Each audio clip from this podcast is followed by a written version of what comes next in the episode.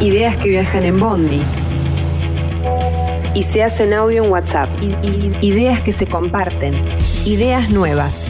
Ideas que nos impulsan. Ideas que se ponen en marcha. Ideas que se hacen radio. Gen. Gen. Gen. Una radio de ideas. Gen. 107.5.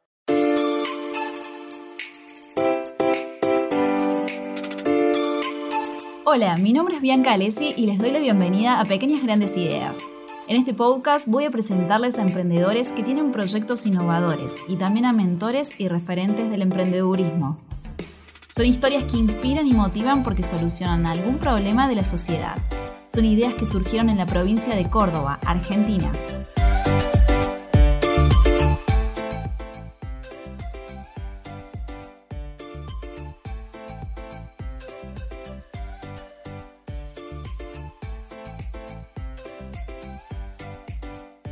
En el episodio de hoy vamos a estar hablando de CAECUS.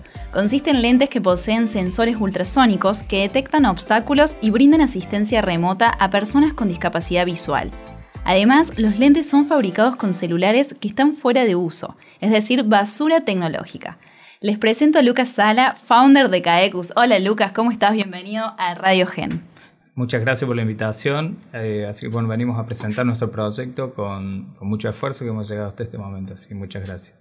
Bueno, Lucas, te, he entrevistado en otras situaciones y la verdad tu proyecto nunca me deja de sorprender porque tiene como varias aristas, varios vericuetos para explicar. Contanos qué funcionalidades tienen los lentes.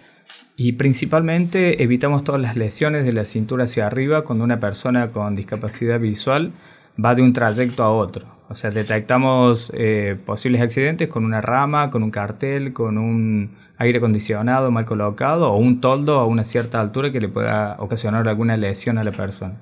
Hacemos la detección de, obviamente de esos obstáculos para evitar la lesión. La otra funcionalidad es eh, darle una, asistencia remota a una persona con discapacidad visual a través de la tecnología. O sea que pueden acceder a la cámara que tiene, que posee el lente y pueden ser sus ojos en ese momento y sacarle de alguna situación cotidiana o una situación de estrés. O sea que partimos desde el núcleo familiar dándole confianza y seguridad a la hora de salir de la vía pública, tanto como para la persona ciega como para el núcleo familiar. También hacemos em, un listado de todos los lugares donde habitualmente acostumbra ir y hacemos como un GPS personalizado para las personas con discapacidad. O sea, le vamos haciendo un seguimiento hacia la panadería, hacia la facultad, hacia la casa de un amigo, la casa de un familiar y si se llega a desviar, nosotros hacemos eh, el seguimiento y la guía hasta llegar a destino. Esas serían como las tres funcionalidades principales. Bien, ¿y cómo surgió esta idea? Siempre hablamos de, proyectos así tan innovadores como el tuyo. Vienen a, buscar una solución, a curar algún problema en la sociedad y seguramente hubo algún problema cercano o algo que te pasó y que dijiste, bueno, ¿por qué no crear estos lentes? Bueno, en principio, eh, familiarmente tenemos, nos pega de lleno. Yo tengo un primo con discapacidad visual. Él vivía en Neuquén y se vino a vivir acá a Córdoba a, desarrollarse profesionalmente y empezó a enfrentar todas estas situaciones de, arquitectura que no son accesibles, digamos. Eh, también en la parte de la familia, al estar alejados, nosotros, la mayoría trabajaba y no lo podía asistir en todo el día en, su, en sus actividades cotidianas. Entonces, bueno, ahí surgen las dos primeras funcionalidades que detectamos los objetos para que él no se golpeara y después creamos una funcionalidad cosa que la familia lo pudiese asistir en alguna, en alguna urgencia, digamos. Básicamente, eh, esa fue la motivación eh, principal y por supuesto después se disparó cuando nos metimos en tema de la discapacidad. Eh, empezamos a hablar con cada una de las personas con discapacidad y todo lo que, lo que sufren todos los días eh, en diferentes situaciones, pero bueno, eso nos, nos, llevó a motivar, nos llevó a formar un equipo, nos llevó a, bueno, a llegar hasta, hasta hoy, digamos. Ahí decís una, una, frase clave y otra cosa que me parece fantástico, que cuando hablas, no hablas eh, solamente hacia tu persona, sino que hablas en plural, hablas de un nosotros. ¿Quiénes están detrás de CAECUS? Bueno, básicamente, si hablamos de equipo, estamos trabajando, bueno, justamente mi esposa está trabajando como experiencia de usuario, ella hace la validación de todas las funcionalidades con las personas con discapacidad, eh, trabaja en conjunto con psicólogos y profes de orientación y movilidad que nos dan las herramientas necesarias para ir introduciendo la tecnología a las personas con discapacidad para no producir alguna, alguna contraproducencia, por decirlo así. Eh, bueno, Emil Saavedra por ese punto. Eh, Eusebio García está en la parte de desarrollo web y desarrollo mobile y él lleva a cargo y tiene el rol como de arquitecto de software. Eh, bueno, yo estoy en la parte de tecnología en sí, el desarrollo de los anteojos y la vinculación con la, con la telefonía, el telefonía móvil y, y bueno, estoy siempre innovando con ese punto. Si nos salimos un poquito de, lo que es el equipo, tenemos un apoyo constante de todo lo que es la, comunidad. Entonces es como que siempre abrimos los brazos a, gente que nos apoya y ya los consideramos como parte del equipo, digamos. Eh, por eso lo, siempre lo diferencio. Equipo interno y después equipo comunidad, que son miles que nos están apoyando. Un poquito ahí el, el ecosistema emprendedor, ¿no? Y en Córdoba que cada vez es más grande. Eh, sí, sí, el ecosistema emprendedor es muy, es muy fuerte acá en Córdoba. Estamos, estamos siempre apoyando a gente que van haciendo y, a gente, bueno, siempre recibiendo buen feedback y recibiendo energía y, bueno, metiéndole por adelante. Es muy bueno. Una de las patas del proyecto de ustedes es el tema de la economía circular y bueno, ahí hablamos de que un recibo puede pasar eh, a, ser algo nuevamente usable o, no, que no se descarte del todo, ¿no? Eh, ¿Nos podés contar cómo es esto? Bueno, básicamente en, el comienzo del, proyecto empezamos a investigar eh, cómo fabricar estos lentes. Y ciertas placas, por supuesto, eran con un costo que no podíamos costear. Y bueno, eh, empezamos a investigar también qué, dispositivo tenía estas placas o estos, estos artefactos que nos hacían falta. Y nos dimos cuenta que los celulares eh, tenían bastante de esta tecnología que nosotros utilizaríamos para la, para la fabricación de los anteojos. En cierto punto empezamos a abrir los cajones de cada una de las casas del equipo y encontramos unos 10 celulares y arrancamos con los primeros dos prototipos que fabricamos de esa manera. Desarmamos los celulares y sacamos motor vibrador, la cámara digital, la batería, la reutilizamos. Em, trabajamos con el plástico también, que bueno, en una segunda etapa hacemos, ya te voy a explicar cómo. Y eh, el micrófono también lo utilizamos en la fabricación. Esos fueron los primeros pasos que nos fue dando la facilidad de poder fabricar de esa manera. Después descubrimos que los teléfonos que funcionan también los podremos poner de nuevo en funcionamiento para las personas que no tienen un teléfono smartphone eh, y que podían de esa manera introducirse a la tecnología en, cierta forma. Le, instalamos nuestras aplicaciones, le enseñamos a usar el GPS, le enseñamos a navegar o explorar el celular, acceder a diferentes funcionalidades o a explorar Internet, que, directamente le hable mil posibilidades. Entonces los teléfonos que donan las, las personas y funcionan, los volvemos, le trasladamos la, donación a la persona con discapacidad, incluso a la familia que tampoco puede tener acceso a esta tecnología. Entonces es como por dos puntas. Uno, desarmamos la tecnología que ya está obsoleta para poder fabricar los anteojos. Y otro, la tecnología que está en uso todavía, que funciona, la volvemos a poner eh, en utilidad eh, para las personas con discapacidad instalando la tecnología. Y ahí en esto que decís del tema de, volver a poner en uso ¿no? Eh, este recibo que se convierte en recurso, me parece que también fue clave la sociedad, la sociedad cordobesa que, que hizo un gran aporte con ustedes. Hubo una campaña, ¿verdad? Sí, básicamente es cuando el proyecto toma mayor visibilidad que fue a través de la campaña que, que en principio bueno, se tornó ya hace ya más una, un año aproximadamente. Eh, diferentes instituciones se tornaron colegas nuestros, amigos a través de esta difusión y de una manera desinteresada pusieron urnas en diferentes, en diferentes lugares, instituciones que, que básicamente a nosotros nos, primero nos dio difusión y después nos dio la posibilidad de poner eh, familias que albergan personas con discapacidad de nuevo a la tecnología de esa manera. De otra forma no, no, no podíamos. Bien, pero también creo que hay que tener en cuenta, si bien el proyecto es súper inspirador y creo que tiene una mirada muy inclusiva para seguir generando una sociedad más inclusiva, si vos tuvieras que definir el cliente de CAECUS, ¿quién es el cliente? El cliente de CAECUS es o pueden ser varios, pueden ser varios, ¿no? Perdón. Sí, en realidad es, el asistente que se convierte, mm, o sea, es la persona que se convierte en asistente las 24 horas del día de una persona con discapacidad. Eh, dentro de la familia, en el 70% de los casos que nosotros analizamos, detectamos un familiar que se transforma en ese asistente. Él es nuestro cliente y nuestro usuario es la persona ciega. Eh, esa persona hace la compra del, dispositivo, de los anteojos, para brindarle mayor autonomía a la persona con discapacidad, que se transforma también en mayor autonomía familiar, digamos.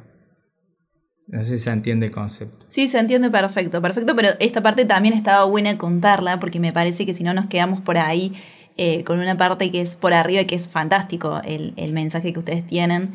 Y está bueno también eh, profundizar ahí en quiénes son los clientes, porque si no, no podemos ir adelante con, con, los emprendimientos, ¿no es cierto? Exactamente. Básicamente, para poner en claro, la persona ciega sería el usuario de los anteojos. Está bien, tiene una utilidad directa que le brindamos mayor autonomía, le damos confianza y seguridad a la hora de salir de vía pública, pero también se replica en la persona que se convierte en un asistente dentro de la casa que le damos también la confianza, le damos las herramientas tecnológicas para que lo suelten y que se animen a, dejarlo salir y que se animen a, que la persona siga despliegue sus alas y se pueda desarrollar profesionalmente, que se pueda desarrollar o insertarse socialmente, que también es, muy importante a, la hora de sumar en autoestima de la persona con discapacidad. ¿Por qué se llama CAECUS? CAECUS, la verdad es que hicimos una búsqueda y significa ciego en latín y nos quedamos con ese nombre, nada rebuscado, o sea, súper súper práctico, digamos.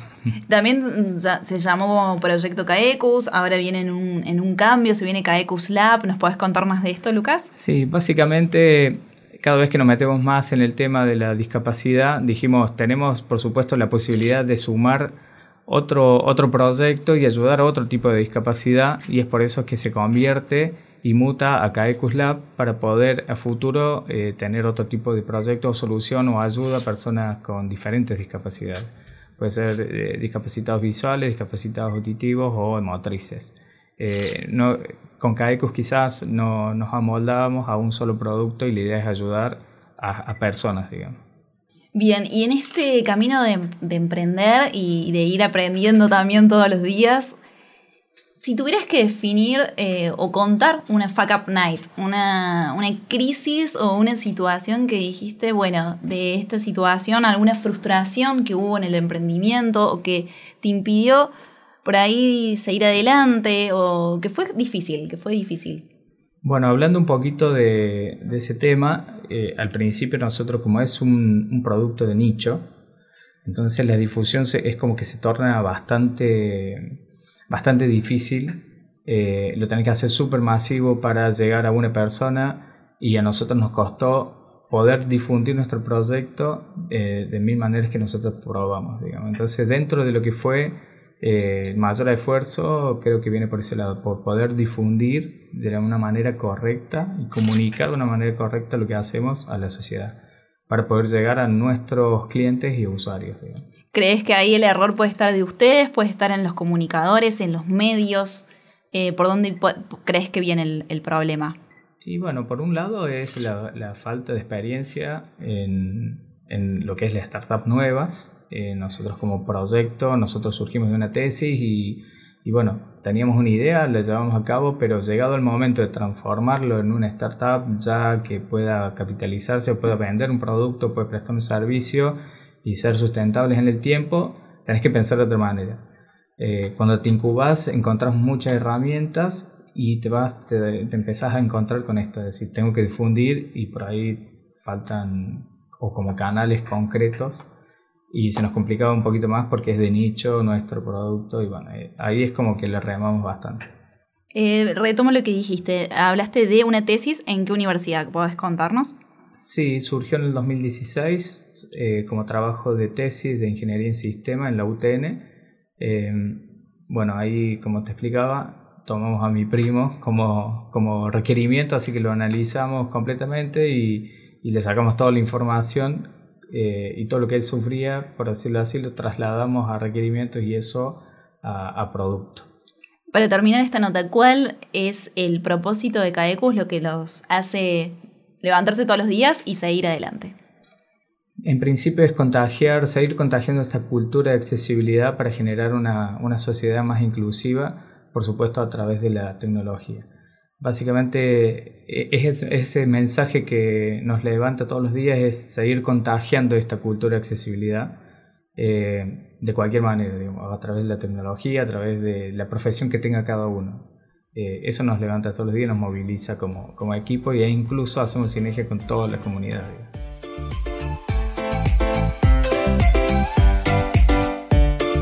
Consejo de emprendedor a emprendedores. En este último bloque, Lucas Sala nos deja una reflexión. Bueno, dentro de lo que fue nuestro proceso, eh, hicimos un clic alrededor de, un año después, donde descubrimos nuestro propósito. Básicamente, donde todo el equipo empezó a madurar la idea, donde empezó a, entender la discapacidad y entender cómo podíamos potenciar las capacidades de las personas con discapacidad, es cuando formulamos, cuando formulamos nuestro propósito, ahí es como que despegamos y nos trasladó a, otra dimensión, por decirlo así. Entonces, básicamente, eh, lo que le quiero comentar a los chicos es que no, eh, no dejen de encontrar su propósito para, poder traccionar con su proyecto, para poder seguir en cualquier ámbito de su vida.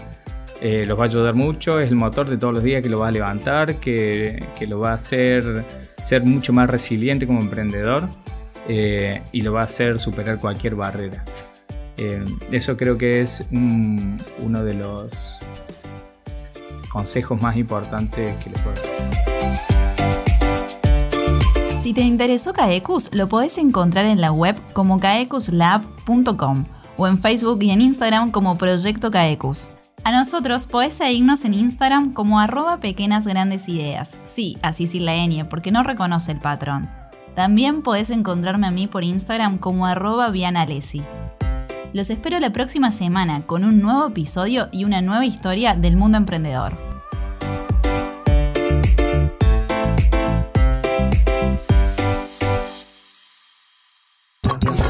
genfm.com.ar